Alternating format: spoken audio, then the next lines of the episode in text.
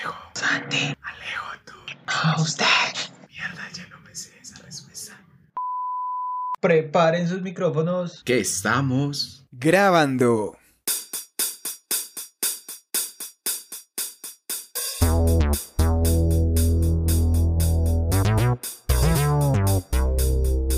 Bienvenidos a iNutrition, un podcast donde damos respuesta a las dudas, mitos y temas controversiales que engloban el mundo de la nutrición y la dietética.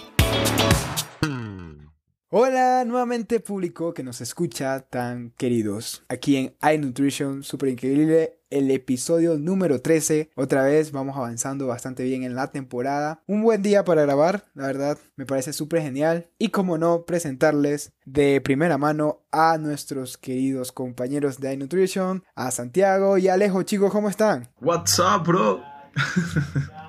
¿Qué tal muchachos? ¿Cómo están? Muy bien, Sam. Bien, bien, bien. ¿Cómo vamos? ¿Qué tal, qué tal les va? Perfecto, excelente. Muy bien, muy bien. Ya terminando este año. Ah, excelente. Ya casi llegando a fin de año. Eso me parece muy bien. Bueno, también... Qué año tan asqueroso. Literal. Un año difícil, sí, un año difícil, ha tenido sus complicaciones, pero hey, las cosas buenas no faltaron. Salió iNutrition. es verdad, sí. Sí, no, y pues nada, seguimos aquí, ya casi se acaba esto, pero obviamente nos vamos con la primera temporada de este gran podcast del cual es iNutrition. Y lo que nos compete el día de hoy es hablar de ultraprocesados, los alimentos ultraprocesados. Tenemos nuestra típica preguntica, la cual va a ser ¿qué repercusiones tienen los alimentos ultraprocesados hacia nuestra salud. Muy bien chicos, ese va a ser nuestro tema de hoy, va a ser muy breve, trataremos de ser muy concisos en la información porque es un tema que ronda mucho nuestra vida cotidiana. Los alimentos ultraprocesados prácticamente están eh, en todos lados, no diciendo en una casa por lo general porque quizás haya personas que no consuman ultraprocesados, pero en las tiendas y cosas sí los hay, sí los hay. Así que chicos, ¿Qué tal si les exponemos a la audiencia qué son los alimentos ultraprocesados antes de responder la pregunta? ¿Qué piensan? Sí, claro, yo creo que Santi nos podría ayudar muy bien con, con la definición de qué es ultraprocesados. Exacto, exacto. Los alimentos ultraprocesados son pues prácticamente productos con, formulación, con formulaciones eh, industriales elaboradas a partir de sustancias derivadas de los alimentos o sintetizadas a través de fuentes orgánicas. Exacto, bueno, esa es prácticamente una definición de estos alimentos ultraprocesados. En caracteres eh, como tal, yo escuchaba a, escuchaba a un nutricionista eh, muy reconocido, pero pues no, no sé si citar el nombre o no, no sé si nos denuncian o no, pero voy a citarlo aquí en nuestro podcast. Es muy famoso en Instagram, él se llama Andrés Zapata. Chicos, no sé, ustedes lo han de conocer. Sí, por supuesto. Alejo, no sé, está muy callado. no, sí, sí, sí. Sí, claro. Sí, bueno, aquí con lo que decía Santi, eh, voy, a, dar un tema eh, un poco más, este, ¿cómo decirlo? No para definir qué son los ultraprocesados, sino algo importante de los alimentos. Y es que él mencionaba en varias de sus exposiciones, por lo general lo suele comentar, y es que para él no hay alimentos chatar, o sea, no hay alimentos malos y alimentos buenos. Simplemente que hay alimentos de los cuales uno puede usarlos de diferentes maneras. Entonces, ¿por qué traigo esto acá al podcast? Una de las frases que él ha dicho. Porque lo que él dice en parte es muy cierto. O sea, sí, obviamente aquí vamos a llegar a una conclusión sobre qué efectos tienen los ultraprocesados, cómo afectan nuestra salud, pero hay que saber una cosa los alimentos son alimentos, ¿cierto?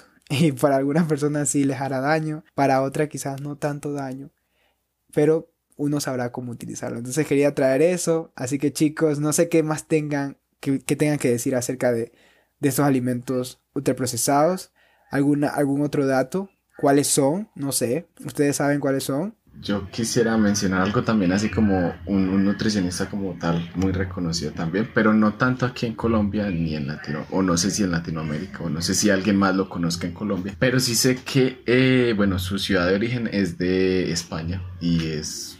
Ciudad. Tiene 1.4 millones de tiki, de, de seguidores, y pues la verdad él promociona mucho promociona mucho la comida real y sataniza, o no sé si sataniza, mm, no, o promociona que se disminuya el consumo de, el consumo de, de alimentos ultraprocesados. Y él incluso en, tiene una página web y lo pueden buscar si quieren, es Carlos Ríos Y eh, dice que entre menos se consuma eso, pues esos, ese tipo de alimentos ultraprocesados, mucho mejor. Y entre menos se tengan en el hogar, mucho mejor. Entonces sí, también quería como dar ese pequeño aporte. Eso es muy cierto. Y acá es donde yo entro a mediar eh, en lo que, si bien es cierto lo que decía Boris de que eh, lo hemos dicho muchas veces, cualquier, eh, digamos que cualquier estrategia nutricional o alimento va a ser válido según el contexto específico de la persona. O sea, que uno puede incluir todos los alimentos que quiere una persona, siempre y cuando, digamos que uno tenga todas las cuentas y las matemáticas de la nutrición bien hechas pues se dificulta o digamos que en términos prácticos, cuando ya pasamos, digamos que de la teoría de pasar, no es que todos los alimentos son, son o se, pueden cuadrar perfectamente en una alimentación balanceada. Cuando pasamos eso a la práctica diaria de las personas, encontramos lo que dice Santi, que son alimentos que tienen una densidad calórica muy alta, eh, que va a beneficiar a unas personas, pero al 95% de la población no las va a beneficiar. Y bueno, tienen otras características que finalmente va a desembocar en que a la mayoría de las personas eh, les desencadene o les aumente el riesgo de padecer enfermedades. Sin embargo, hay que tener claro de que no son en sí los, los alimentos, es que nosotros no estamos haciendo los gastos calóricos o nosotros no somos, digamos que, la persona apropiada para ese alimento o ese alimento no es el apropiado para nosotros. Exacto, todo depende del contexto, del contexto en el cual se use, pero también hay que, vamos a exponer en este episodio las realidades sobre estos alimentos y por qué son tan criticados en el mundo de la nutrición o en el mundo de la medicina también, porque pues también tiene que ver con la salud, bastante importante, y en el mundo del fitness, pues obviamente en el mundo del deporte también odian a los alimentos ultraprocesados, tiene su, su motivo grande, pero como dijo Alejo, hay que contextualizar, hay que saber para qué se usan y por algo también fueron creados por la ciencia. Obviamente ahora lo que más lo usan son las grandes industrias, pero tienen su destino. Cabe recalcar que los, los alimentos, bueno, aquí para aclarar qué son los alimentos en ejemplos, ¿no? Porque ya Santi nos dio la definición. Voy a decir que los alimentos y también bebidas ultraprocesados por lo general son las gaseosas, snacks, cereales para el desayuno, eh, dulces también, caramelos, helados, galletas, jugos de fruta, bebidas deportivas, energizantes, té o café listos para beber, productos para untar, salsas y comidas ya preparadas. Como ven, hay muchos alimentos que pues tienen muchos contenidos de azúcares, en ejemplos ahí que mencioné, hay otros que son usados en el ámbito deportivo que también son ultraprocesados, cabe destacar porque es un punto a favor, también son alimentos procesados. También hay productos como comidas listas que también son ultraprocesados y nos han salvado la campana en muchas ocasiones. Por ejemplo, eh, te pongo un ejemplo aquí súper sencillo, el atún en lata. El atún en lata es un alimento procesado, ¿cierto? Ya, y va empacado, ya está listo para el consumo. Pero en las si obviamente tú vas, llegas a una tragedia mundial, un ejemplo, un terremoto, la gente utiliza mucho atún para ayudar a recuperar la población. Otro ejemplo, otro alimento ultraprocesado que se usó para el tipo de tragedias así, una catástrofe mundial. Eh, no sé cómo le dicen en cada país, pero en Ecuador le dicen tallarín rapidito. No sé cómo le dicen acá. ¿Cómo le dicen acá, chicos? ¿De qué estamos hablando? Exacto, de que estamos hablando ese tallarín rapidito. Eh, o sea, es como, no sé, cómo le, dicen acá en Colombia. Es que yo casi... Pero sí. Es ese, es ese tallarín que tú simplemente le echas agua caliente. O sea, esos espaguetis, perdón, acá no le dicen tallarines, acá en Colombia. Choque de cultura. Eh, ese espagueti que es como oriental, que ya viene para preparar, simplemente le echas un, un, un sobre que tiene la esencia del sabor. Ay, ¿cómo le llama? No, no, e, eso sí serían espaguetis instantáneos. Eso, eso, eh, instantáneos. Pero... Qué pena. Qué pena. Pero no, no, pues acá no le tenemos un nombre más especial que espaguetis instantáneos. Ah, bueno, eh, allá sí le decimos, bueno, a los espaguetis le dicen tallarines en Ecuador. Eh, sí, son, pues es una marca en realidad, rapidito, pero pues así le dicen en realidad. Y bueno, el contexto que quería dar es que esto, cuando fue el terremoto de Japón, se utilizó mucho de estos alimentos que son ultraprocesados para ayudar a, salvaguardar el hambre de la población que estaba pasando en ese momento. Entonces, como llegamos al mismo punto, o sea, depende del contexto, pero también vamos a exponer aquí sus realidades. Entonces, para responder a la pregunta, Santi y Alejo nos van a ayudar. Chicos, voy a repetirlo otra vez. ¿Qué repercusiones tienen los alimentos ultraprocesados hacia nuestra salud? ¿Qué opinan ustedes? ¿Cuáles son esas repercusiones? Bueno, Santi, si quieres vamos haciendo el tema de, tú dices uno, yo digo otro. Listo, me parece. Empieza, empieza usted, Pai.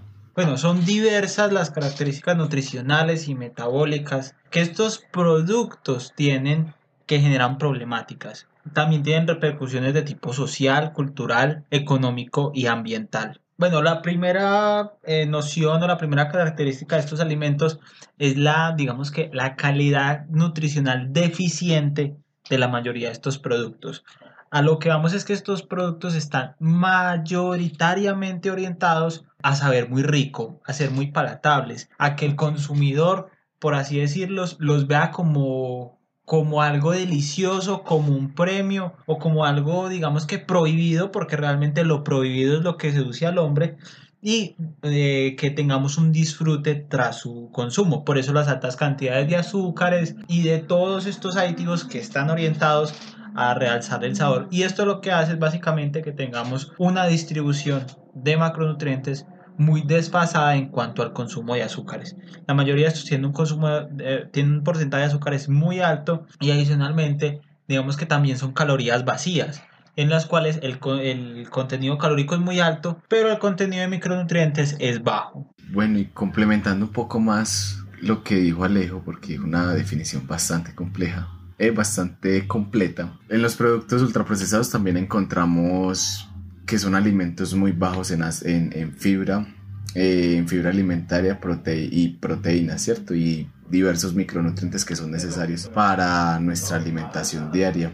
Y adicional, pues se encuentran eh, altos contenidos en grasas saturadas y grasas trans que provocan repercusiones eh, en nuestra salud. El caso más común podría ser la diabetes o la dislipidemia que vendría siendo como esta arteriosclerosis o placas en las, en las, en las venas. Y pues sí, la diabetes, más bien conocida como azúcar en sangre. Excelente. Y una de las problemáticas que yo le veo mayores a este tipo de alimentos es que como su sabor, digamos, es tan modificado y tan eh, especial, por así decirlo, tan delicioso, tan sabrosos, porque los ultraprocesados son ricos, es que a nosotros se nos olvida a qué sabe la comida real, ¿cierto? A qué sabe la comida sin procesar. Entonces cuando nos acostumbramos mucho a los ultraprocesados, ya la comida normal que eh, en, general, en ámbitos generales, puede ser más saludable, no, a nosotros ya no, ya no nos va a gustar. ¿Por qué? Porque estamos acostumbrados a comer eh, ultraprocesados, ¿cierto? Lo mismo pasa con el azúcar. Eh, a nosotros se nos olvida que sabe, o se nos ha olvidado a muchas personas en, en Latinoamérica,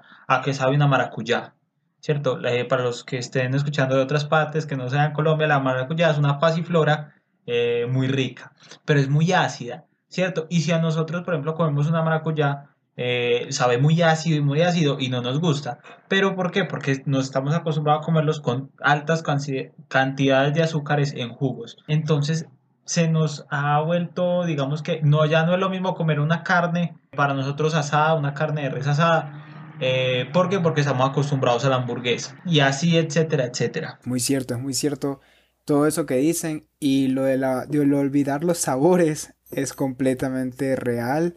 Lo he experimentado, no personalmente, pero sí he visto casos de personas que me dicen, o sea, que dicen, ah, no, esto no me sabe a pollo, y se están comiendo literalmente un pollo, bueno, es algo muy extraño escucharlo, en mi caso, pero obviamente una persona que está acostumbrada a consumir este tipo de alimentos, sí le va a saber diferente. Entonces, claro, es un contexto social y cultural que afecta negativamente bastante a la población. Aquí como el dato curioso de la semana, vamos a, voy a hacerlo relacionado con, un, con, un con los estudios que se correlacionan a los alimentos ultraprocesados estrechamente con dislipidemias en niños y en adolescentes. También con lo que en enfermedades cardiovasculares y, y pues desórdenes metabólicos en adultos.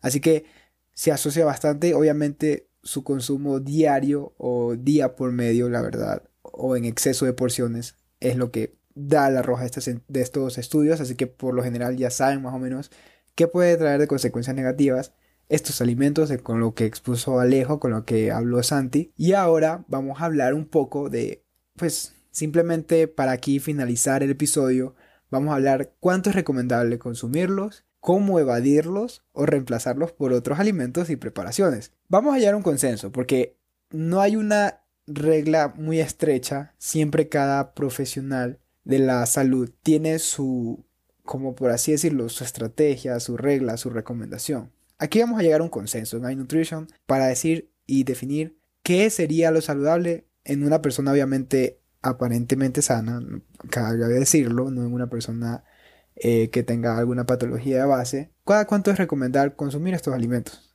Chicos, ¿quién quiere empezar? Alejo. Santi. Alejo. No, usted. Mierda, ya no me sé esa respuesta. Bueno, yo... Bueno, yo, yo,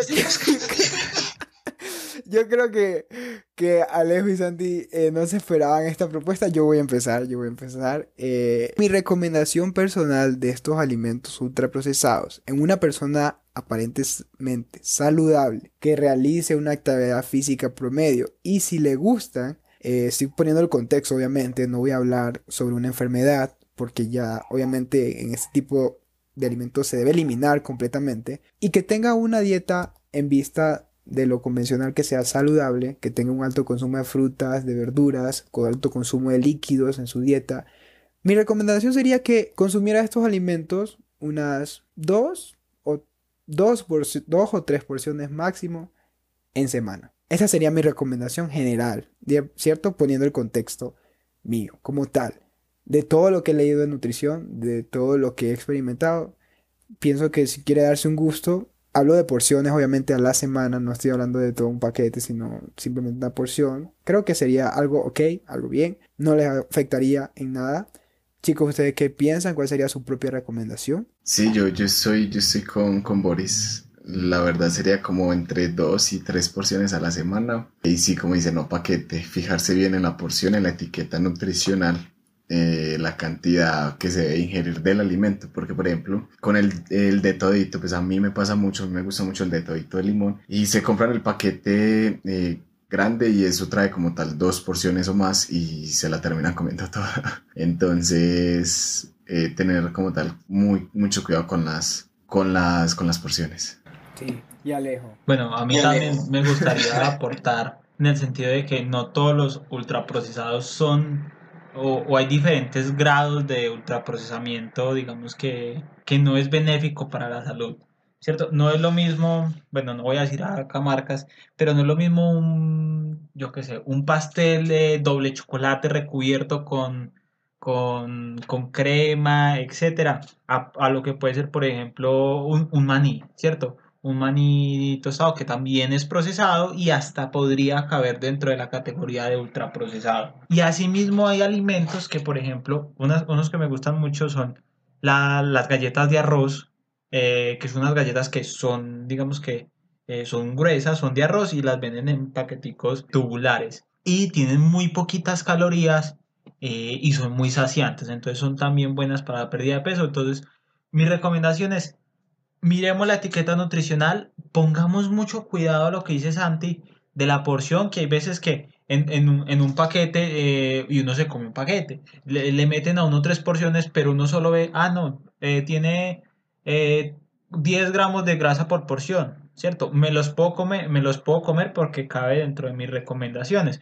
pero resulta que como trae tres porciones, estamos comiendo 30. Entonces, muy importante eso. Y también una cosa que a mí me gusta mirar mucho y recomendar mucho es miremos el número de ingredientes. ¿Por qué? Porque entre más ingredientes tenga ese alimento, obviamente va a llevar más procesamiento y cada vez más posibilidades, y tiene más posibilidades de ser, eh, digamos que dañino para nuestro cuerpo. Entonces, tener eso presente. Entonces, si vemos una lista grande, grande de ingredientes, evitémoslo y si vemos listas pequeñas de ingredientes, porque también puede haber alimentos que se quepa la dicotomía entre si es ultraprocesado, pero puede ser benéfico o no. Entonces, por ejemplo, tenemos, por ejemplo, un kumis que es procesado eh, y si le echan fruta puede ser ultraprocesado. Bueno, eh, hay diferentes criterios a lo largo de los diferentes países, pero digamos que un yogur puede estar dentro de la categoría de ultraprocesado y limitar un yogur dependiendo de la cantidad de azúcar del yogur, pues no va a ser, va a ser correcto o incorrecto. Entonces también miremos mucho las etiquetas y los ingredientes. Hay varios tips de los cuales pueden aprender, porque lo que dijo Alejo es cierto, o sea, hay alimentos que entran en la categoría de ultraprocesamiento, pero no necesariamente son malos. ¿sí? Fue un buen ejemplo el que dio de, de ese tipo de galletas, yo las he probado. Obviamente no podemos decir una marca y no decimos que está en todo el mundo, pero es un ejemplo muy válido. Pero me surgió una idea interesantísima y pienso que podríamos darles en un episodio, enseñarle a la audiencia, este podría ser un episodio grabado, cómo leer y cómo entender la trampa de las grandes industrias en los paquetes eh, pues de, de alimentos ultraprocesados. ¿Qué les parece chicos? Esa idea para un episodio. Excelente, muy bien. A mí me encanta. Sí, yo, yo pienso que estaría bien. Vamos a igual a preguntarle a la, a la audiencia eh, si lo quieren en la primera o en la segunda temporada. Dependiendo de eso, cómo vayamos avanzando. Chicos, eh, bueno, todos los tips muy buenos. Súper chévere el episodio. Como dije, no nos íbamos a extender bastante. Así que es un episodio medianamente eh, en promedio normal. no tan en corto, pero sí está conciso. Buena información. Eh, no sé si tengan algo que decir, chicos. Feliz Navidad. Todavía no, todavía no, no nos vayamos, no se acaba el año, hay que sacar los otros episodios, pero sí, ya casi se acerca las vísperas de Navidad. Chicos, bueno, sin más me despido, muchas gracias por acompañarnos, ya saben, suscríbanse en YouTube, síganos en Facebook, en Instagram, hay nutrition-ig, en Twitter también estamos. Síganos en las plataformas disponibles de podcast, Spotify, Apple Podcast, Google Podcast, Anchor. Ya dije Apple Podcast. No sé, pues Apple Podcast, Podcast, Podcast. Hay varios de esos, chicos. Muchas gracias. Y nos vemos en el siguiente episodio. Chao. Chao.